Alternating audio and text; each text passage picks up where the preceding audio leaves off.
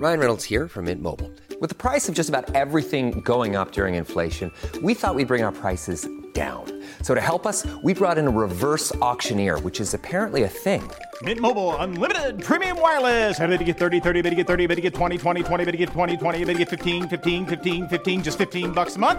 So, Give it a try at mintmobile.com slash switch. $45 upfront for three months plus taxes and fees. Promo rate for new customers for limited time. Unlimited more than 40 gigabytes per month. Slows. Full terms at mintmobile.com. Escuchas. Escuchas. Escuchas un podcast de Dixo. Escuchas Bien Comer con Fernanda Alvarado. La mayoría de las personas nunca necesitarán contar calorías para mejorar su alimentación, su cuerpo y su salud. Sin embargo, puede ser una herramienta útil para un pequeño grupo de personas que cumplen con ciertas características. Bienvenidos a una entrega más del Bien Comer. Les saluda Fernanda Alvarado, maestra en nutrición comunitaria, acompañada el día de hoy de Guillermo Muñoz para discutir si es necesario o no contar calorías. Guillermo es coach entrenador y muy pronto nutriólogo. Es un gran divulgador en materia de nutrición, creador de fitnessvitae.com, que al final nos va a platicar más de ese proyecto y en él divulga temas sobre alimentación, fitness y salud desde un enfoque holístico y también nos brinda en su sitio eh, algunas alternativas para mejorar tanto el cuerpo como la salud. Bienvenido, Guillermo. Hola Fer, muchas gracias por invitarme. Es un gusto estar aquí.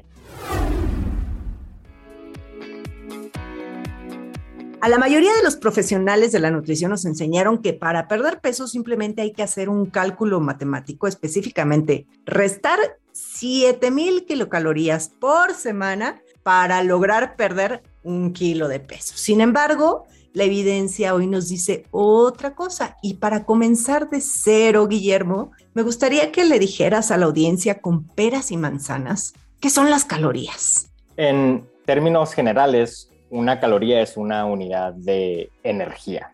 En específico, es la cantidad de calor o energía térmica que se requiere para elevar la temperatura de un gramo de agua en un grado Celsius. Ahora, cuando alguien oye esta definición, se podría preguntar, oye, ¿y qué tiene que ver esto con nutrición?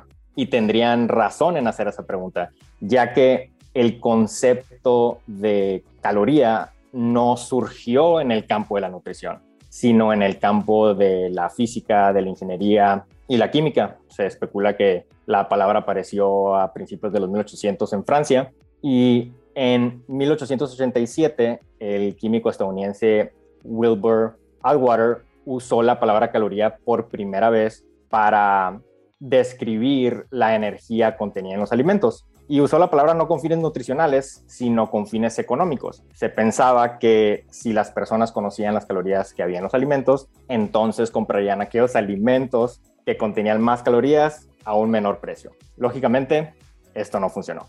Fue hasta 1918 que la médica Lulu Hunt Peters usó a las calorías como una forma de regular la alimentación y cambiar nuestro cuerpo. Ella siempre había batallado con su peso y pensó que al minuciosamente contar y regular las calorías pudiera obtener esta meta de bajar de peso. Y para ilustrar un poco de cómo fue su pensamiento y cómo se llegó a esta idea del conteo de calorías, quiero brevemente leer unos, unos extractos de, de su libro. Ella, ella escribió, y cito, de ahora en adelante vas a comer calorías de comida. En vez de decir una rebanada de pan, vas a decir 100 calorías de pan. Y según ella, perder peso, quemar grasa es una cuestión matemática.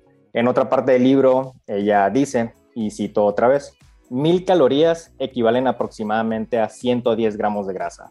Entonces, reducir mil calorías por día equivaldría a una reducción de aproximadamente 3.0 kilos de grasa por mes o 40 kilos por año. Estos kilos se pueden perder absolutamente al tener un conocimiento de las calorías de los alimentos y al regular tu ingesta.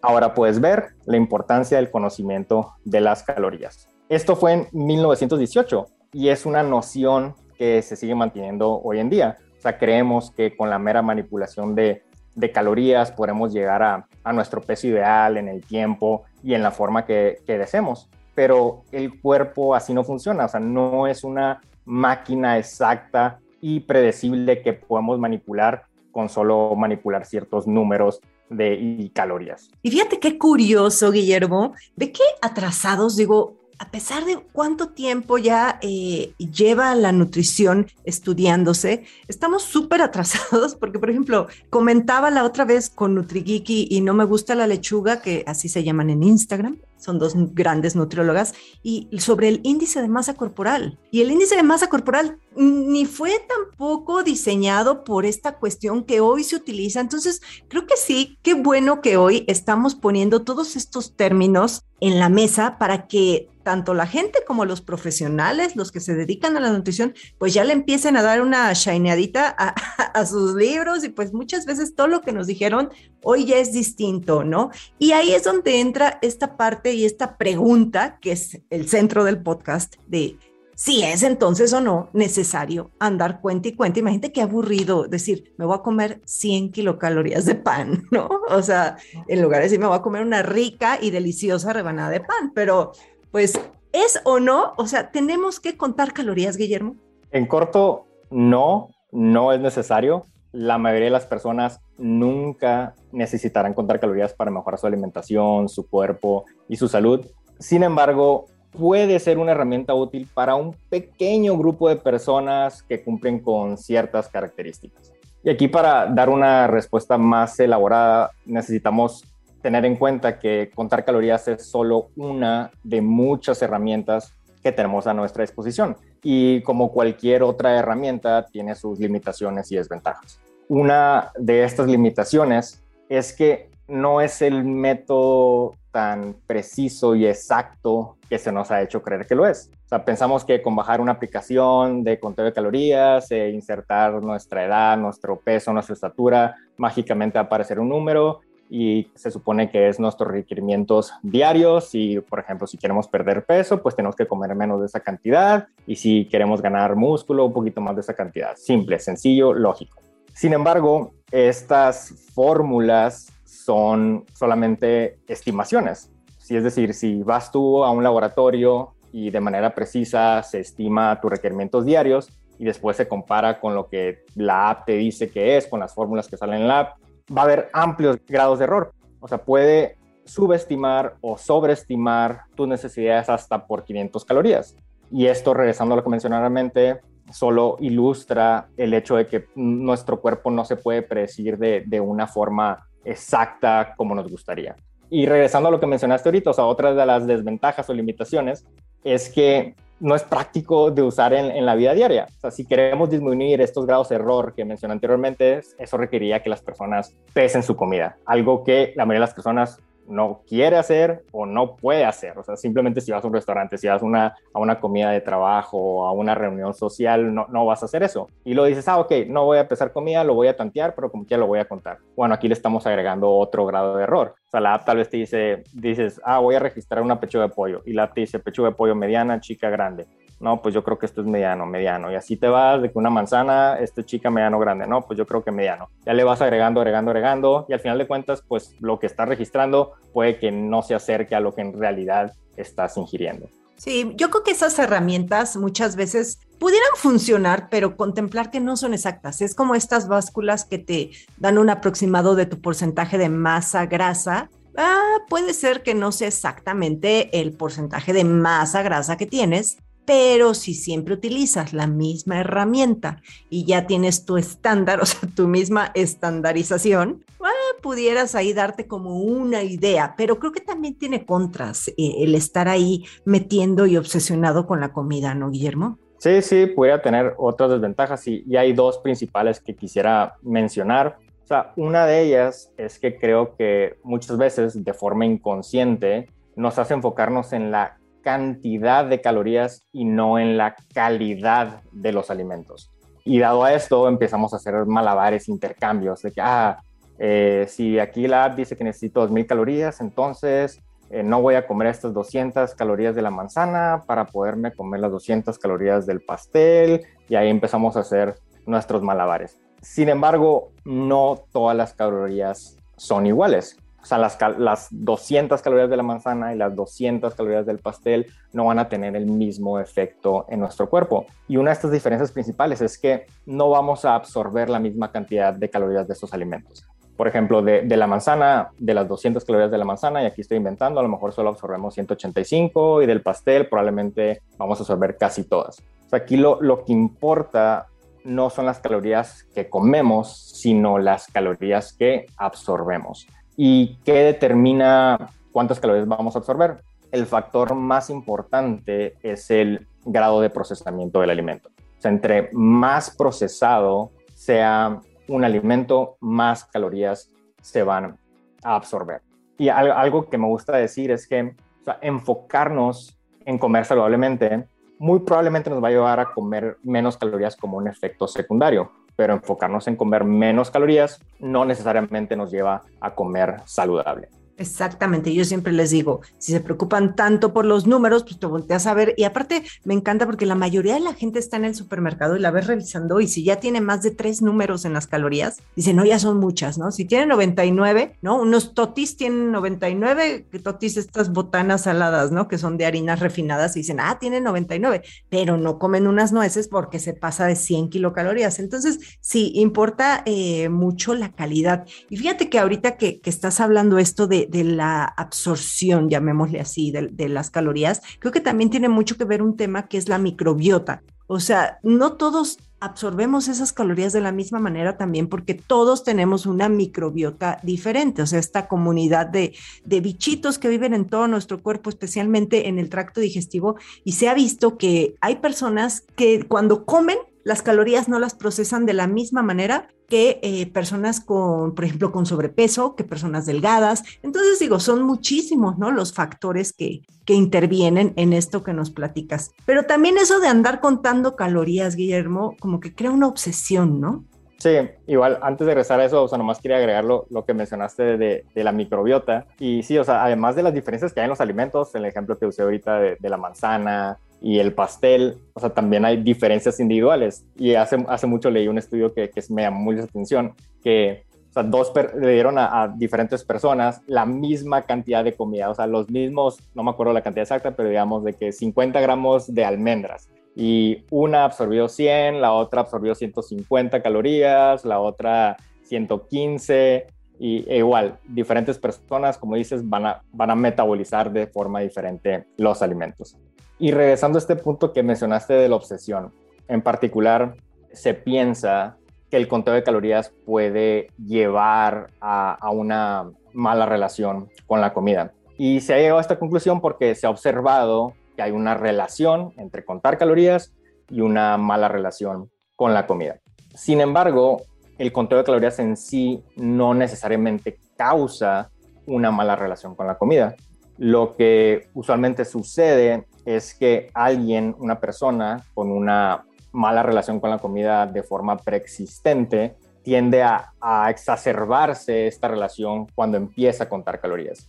Y eh, de hecho hace, hace unos meses se publicó un estudio que por primera vez investigó la, la relación causal entre estas dos variables. Querían investigar si, oye, en realidad contar calorías empeora ciertas actitudes y comportamientos problemáticos con la comida. Y la manera que lo investigaron fue, eh, tomaron a, un grupo de mujeres de edad colegial que no tenían una mala relación con la comida y les pidieron que contaran calorías durante un mes y eso lo compararon con otro grupo que, que no hizo nada. ¿Y qué sucedió? Nada, no cambió nada. No se empeoró su, su relación con la comida, eh, no cambiaron sus niveles de, ansiedad o depresión o no se vio afectado su bienestar mental o emocional de ninguna manera. O sea, lo, que usualmente ocurre es que personas que ya tienen una mala relación con la comida empiezan a contar calorías como una forma de, obtener control en su alimentación. Eh, entonces, están relacionadas, más una, contar calorías no necesariamente lleva a la otra y creo que es importante aclarar eso. Sí, y también hay personas, yo conozco en mi casa, tengo una, mi esposo, él tiene contando calorías en una app y no necesariamente por contar calorías, lleva un registro de lo que come y, lo lleva haciendo quizá como por 15 años, tal vez, 16 años. Creo que nadie, tampoco, porque es todo, o sea, sí hay, hay, que tener dedicación para estar ahí. A mí, la verdad, me da mucha flojera y con todo y que puedo dominar porque muchas veces esa es otra, o sea, las aplicaciones no necesariamente van a tener ahí albóndigas eh, tal cual las cocinaste, ¿no? Entonces tienes que poner si fueron de cerdo, si fueron de ternera, si fueron de pollo, si fueron... Entonces son muchos puntos a considerar, por lo que también creo que, que pues no es una herramienta tan útil, pero sí como vieron en este estudio, hay gente que le vale dos pepinos y, y, pueden estar contados sus calorías para llevar un buen control y saber cuando ya se pasaron hasta en los mismos macros, ¿no? De, ah, estoy comiendo menos proteína o más carbohidratos. Pero bueno, creo que, que sí eh, hay que disfrutar lo que comemos, hay que llevar como un control y ver la alimentación como un patrón, no nada más ver si, si tal que me comí tiene muchas o el otro tiene poquitas, ¿no? ¿Y qué alternativas a todo esto nos darías para contar, entre comillados, contar calorías o llevar un control? Veo el proceso de mejorar nuestra alimentación como análogo al proceso de, aprender matemáticas, por ponerlo en esos términos. O sea, si queremos aprender matemáticas, no vamos a empezar con cálculo diferencial. Y contar calorías es como cálculo diferencial. Es una herramienta, es una estrategia avanzada. Entonces, si contar calorías es cálculo diferencial, pues, ¿qué serían las sumas y restas? Eh, desde mi punto de vista, las sumas y restas, donde, donde podemos empezar la mayoría de las personas, es al comer según nuestras señales fisiológicas internas de hambre y saciedad. Es decir, comer cuando estemos físicamente hambrientos, terminar de comer cuando estemos físicamente satisfechos. El problema es que esta es una habilidad que usualmente no le prestamos mucha atención o que es subdesarrollada. Comemos no porque sintamos hambre, sino porque hay comida enfrente de nosotros, porque los demás están comiendo, porque es la hora de comer, y no terminamos de comer porque ya estamos físicamente satisfechos, sino hasta acabar toda la comida en nuestro plato o hasta que cumplamos con nuestras calorías que dice que vamos de comer. Y el hecho de esta dificultad o inhabilidad de, entre comillas, escuchar a nuestro cuerpo, usualmente dificulta regular nuestra alimentación. En cambio, si podemos aprender a percibir y adecuadamente interpretar estas señales internas, se facilita comer más en línea con nuestros requerimientos. Entonces, esto es las sumas y restas, que serían, digamos, las multiplicaciones y divisiones. El siguiente paso sería mejorar la calidad nutricional de nuestra alimentación de forma general, es decir, comer más alimentos ricos en nutrientes, que usualmente son bajos en calorías, y comer menos alimentos procesados, que son ricos en calorías y pobres en nutrientes. Y como ya mencioné eh, hace unos minutos, muchas veces esto como efecto secundario va a llevar a que se mejoren eh, la cantidad de, calorías que comemos. Y para muchas personas estos dos, estos dos puntos son, son a veces suficientes. Pero para otras dicen, ok, quiero, quiero, no fue suficiente, necesito hacer un poquito más de cambios. Ah, perfecto. ¿Qué sería, digamos, el álgebra nutricional?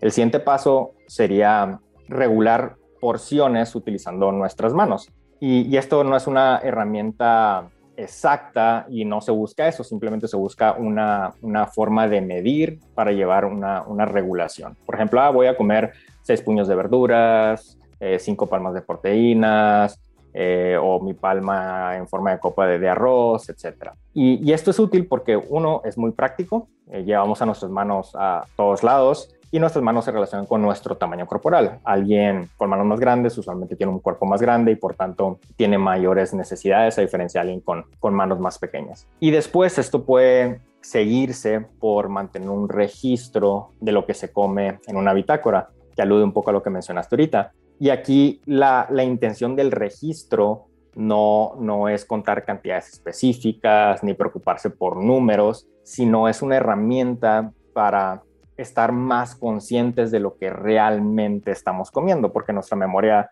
no es de fiar. Y aquí el, este, este registro se puede hacer ya sea con palabras en una libretita de que ah, un puño de espinacas, una pechuga de pollo, una taza de arroz, etcétera. O sea, puede ser muy general, no tiene que ser específico. Y, otra vez, la, intención es poder ver nuestro patrón de, de, alimentación en general y de esa manera, por un lado, podemos ver aquellas cosas que sí estamos haciendo bien, de que, ah, hoy estoy, estoy haciendo estos cambios, antes no comía de esta manera, excelente. Y también podemos ver áreas de, oportunidad. Tal vez nos damos cuenta, oye, pensé que comía más verduras, pero en realidad no estoy comiendo las verduras que pensaba que estaba comiendo, o pensé que estaba comiendo más proteína, pero en realidad no, no estoy comiendo la, la proteína que, que estaba comiendo. Y, ahí también, ah, bueno, o sea, Una, una, duda que me surge, ¿no? Y que una recomendación ahora pensando que, que tú, eh, esta cuestión holística, quizá también en esa misma bitácora puedes poner una columna al lado eh, de cómo te sentías. Si estabas enfermo, si estabas feliz, si estabas triste, si dormiste, si eres mujer y estabas eh, este, menstruando, no sé, o sea, como poner todo eso pudiera ayudar, ¿no? Sí, de hecho, como uno que lo mencionas, y de hecho es algo que sí recomiendo en, cuando trabajo personalmente con alguien, y es algo que, el conteo de calorías no, refleja, o sea, no refleja otras cosas que giran alrededor de la comida y que también se puede registrar. Usualmente, a veces comiendo, eh, recomiendo registrar por un lado simplemente eh, los fundamentos de una alimentación saludable, es decir, de que ah, registra lo que comes, ah, sí cumplí las verduras, sí cumplí la proteína, sí cumplí eh, las grasas saludables, excelente. El agua.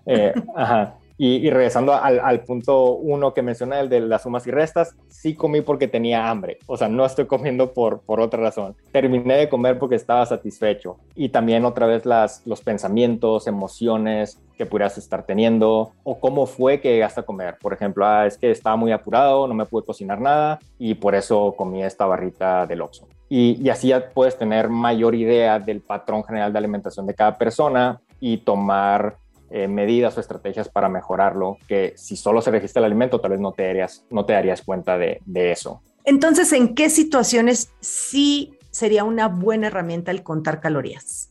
O sea, como mencioné al principio, contar calorías puede ser una herramienta útil en un pequeño grupo de personas que cumplen con ciertas características. Y estas características son en general dos. O sea, la primera, que la persona ya tenga una buena relación con la comida porque como vimos, si tiene una mala relación con la comida, el conteo de calorías pudiera exacerbarlo. Y por otro lado, que ya cumpla con estos prerequisitos que acabo de mencionar. O sea, que empiece con cosas muchísimo más sencillas, con las sumas y restas, las multiplicaciones, el álgebra. Y la mayoría de las personas, si ya cumplen con esto, van a decir, oye, pues ya estoy muy contento con mis resultados. O sea, ya, ya contar calorías ya ni lo necesitan. Sin embargo, tal vez va a haber algunas personas que tienen ciertas metas estéticas específicas o desempeño deportivo o alguna condición médica que se necesite valorar algo en particular y entonces el conteo de calorías puede, puede ser una estrategia útil. Y a veces se puede usar tal vez de, de forma similar a tu esposo, o sea, no tanto con el enfoque en las calorías, sino alguien lo puede usar, voy a contar calorías, pero para ver cuántos gramos de proteína estoy comiendo y voy a ignorar las calorías. O para ver cuánta fibra estoy comiendo y se ignoran las calorías. O para ver si cumplo con cierto micronutriente que es importante para mí y que no sé si estoy cumpliendo. Ah, perfecto. O sea, es una modificación de esta herramienta y que pudiera ser útil. Un dato, un dato. Las fórmulas que calculan tus necesidades diarias de calorías pueden subestimar las necesidades por aproximadamente 522 calorías cifra que equivale a 5 plátanos, o sobreestimarlas por 329, el equivalente a 3 plátanos. Pues muy interesante. Entonces, conclusión, el contar calorías puede ser una herramienta para algunas personas, no para todos, y al final del día hay que fijarnos más en la calidad que en la cantidad, aunque la cantidad sí importa sé que tienes ahí, bueno, en tu página, eh, tienes algunos cursitos, platícanos, Guillermo. Sí, claro, Fer. Eh, tengo un programa que se llama Come Libre, que de hecho lancé hace algunos meses, y este programa ayuda a las personas a, transformar sus hábitos, a mejorar su relación con la comida y a comer de una forma más natural, consciente e intuitiva. O se enfoca, digamos, en las partes no nutricionales de la alimentación, se enfoca en, las sumas y restas que mencioné anteriormente y lo, lo desarrollé ya que siento que es una parte de la alimentación que usualmente no le prestamos mucha atención y siento que a muchas personas le pudiera ser útil. Y a quien le interesa, o sea, lo pueden buscar en mi página fitnessvitae.com. Ahí pueden encontrar la liga Come Libre y de hecho hice un, código para las personas que ven este podcast. Si le ponen bien comer, ahí van a recibir un, descuentito adicional. Ahí eh, está, fitnessvitae.com. Y también andas en Instagram, que ahí te conocí, y eres Fitness Vitae también, ¿no? Correcto, correcto, también. Ahí está con V Fitness Vitae, una S, ¿no? ¿Tiene? ¿O dos, S? Dos S. Fitness, ah, ok. Fitness, así como tal cual se escribe, y luego Vitae. Pues te agradezco muchísimo, Guillermo, que hayas estado por acá y pues eh, ya saben que a mí me pueden encontrar en Instagram y en YouTube como Bien Comer. Muchas gracias, Guillermo. fue un placer, me divertí. Dixo presentó Bien Comer con Fernanda Alvarado. La producción de este podcast corrió a cargo de Verónica Hernández. Coordinación de producción, Verónica Hernández. Dirección General, Dani Sadia. Las opiniones expresadas en este programa no pretenden sustituir en ningún caso la asesoría especializada de un profesional. Tanto las conductoras como Dixo quedan exentos de responsabilidad por la manera en que utilizan la información aquí proporcionada. Todas las opiniones son a título personal. Ever catch yourself eating the same flavorless dinner three days in a row? Dreaming of something better? Well, HelloFresh is your guilt-free dream come true, baby. It's me, Kiki Palmer. Let's wake up those taste buds with hot, juicy pecan crusted chicken or garlic butter shrimp scampi. Mm. Hello Fresh. Stop dreaming of all the delicious possibilities and dig in at HelloFresh.com. Let's get this dinner party started.